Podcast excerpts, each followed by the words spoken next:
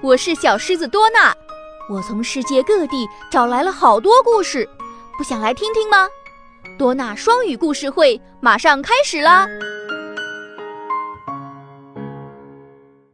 Brave Paul.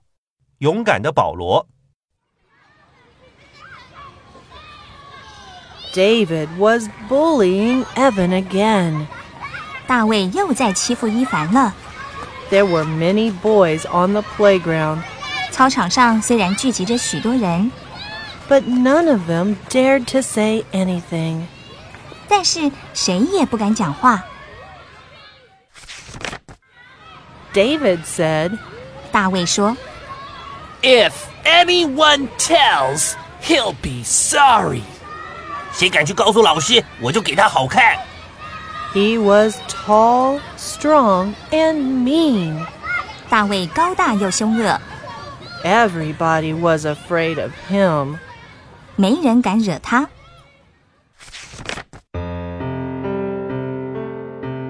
Evan had to wipe away his tears and pretend nothing had happened when he went into the classroom. ”伊凡进教室之前，先把眼泪擦干，假装什么事情都没有发生。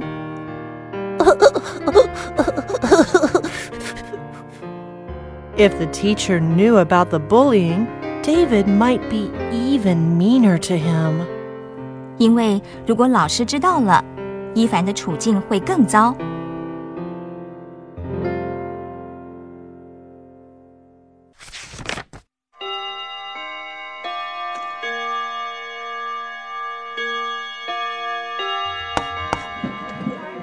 But that day, Evan's red and swollen face drew the teacher's attention. 但那天，伊凡红肿的脸引起了老师的注意。 What happened? Who did this to you? 发生了什么事？是谁做的？ asked the teacher. 老师问。 Everybody kept quiet because they thought 没人敢说话，因为大家觉得 it's none of my business. 那那不关我的事。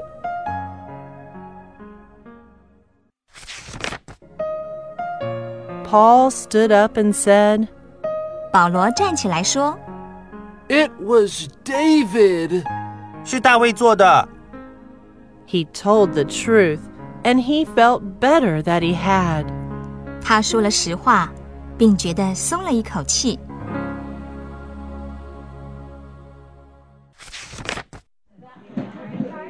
Did you do it? Is that the truth? ”这是真的吗？是你做的吗？ asked the teacher. 老师问。 David nodded and glared at Paul. 大卫点点头，但眼睛一直瞪着保罗。 The next few days, no one talked to Paul.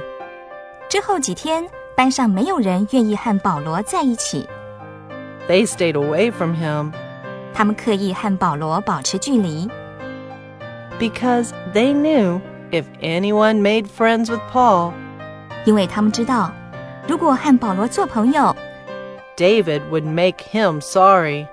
大卫就会给他好看。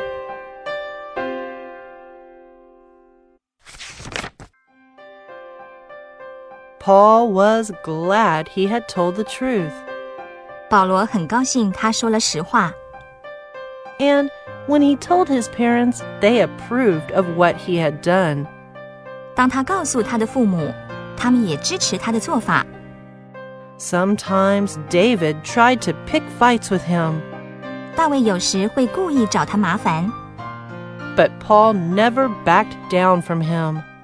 但保罗都很勇敢的面对。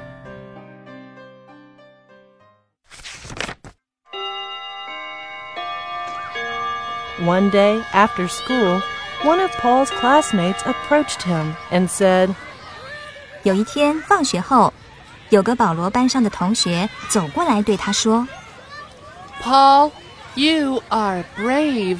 I like you. 保罗，你真的很勇敢，我喜欢你这样的人。 Day by day, more and more people became friends with Paul. 一天又一天，越来越多同学成为保罗的朋友。 Paul was happy, but he didn't think too highly of himself. 保罗很开心，但他并不骄傲， He was just glad that he had done the right thing. 他只是高兴自己做了正确的事。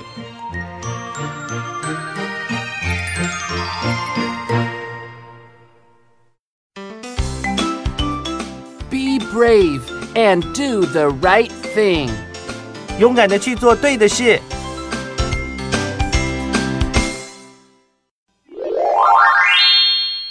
再来听一听故事里的单词吧。 Tears. Tears.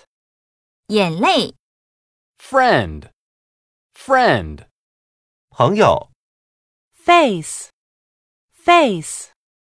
脸、 bully, bully, 欺负弱小， Playground. Playground. 游乐场、 Wipe away. Wipe away. 擦掉、 fight, fight, 打架， Brave. Brave. 勇敢的、 classroom, classroom, 教室。小朋友们，今天的故事就到这里啦，再见吧！更多成长故事和启蒙教育信息，敬请关注新东方旗下品牌酷学多纳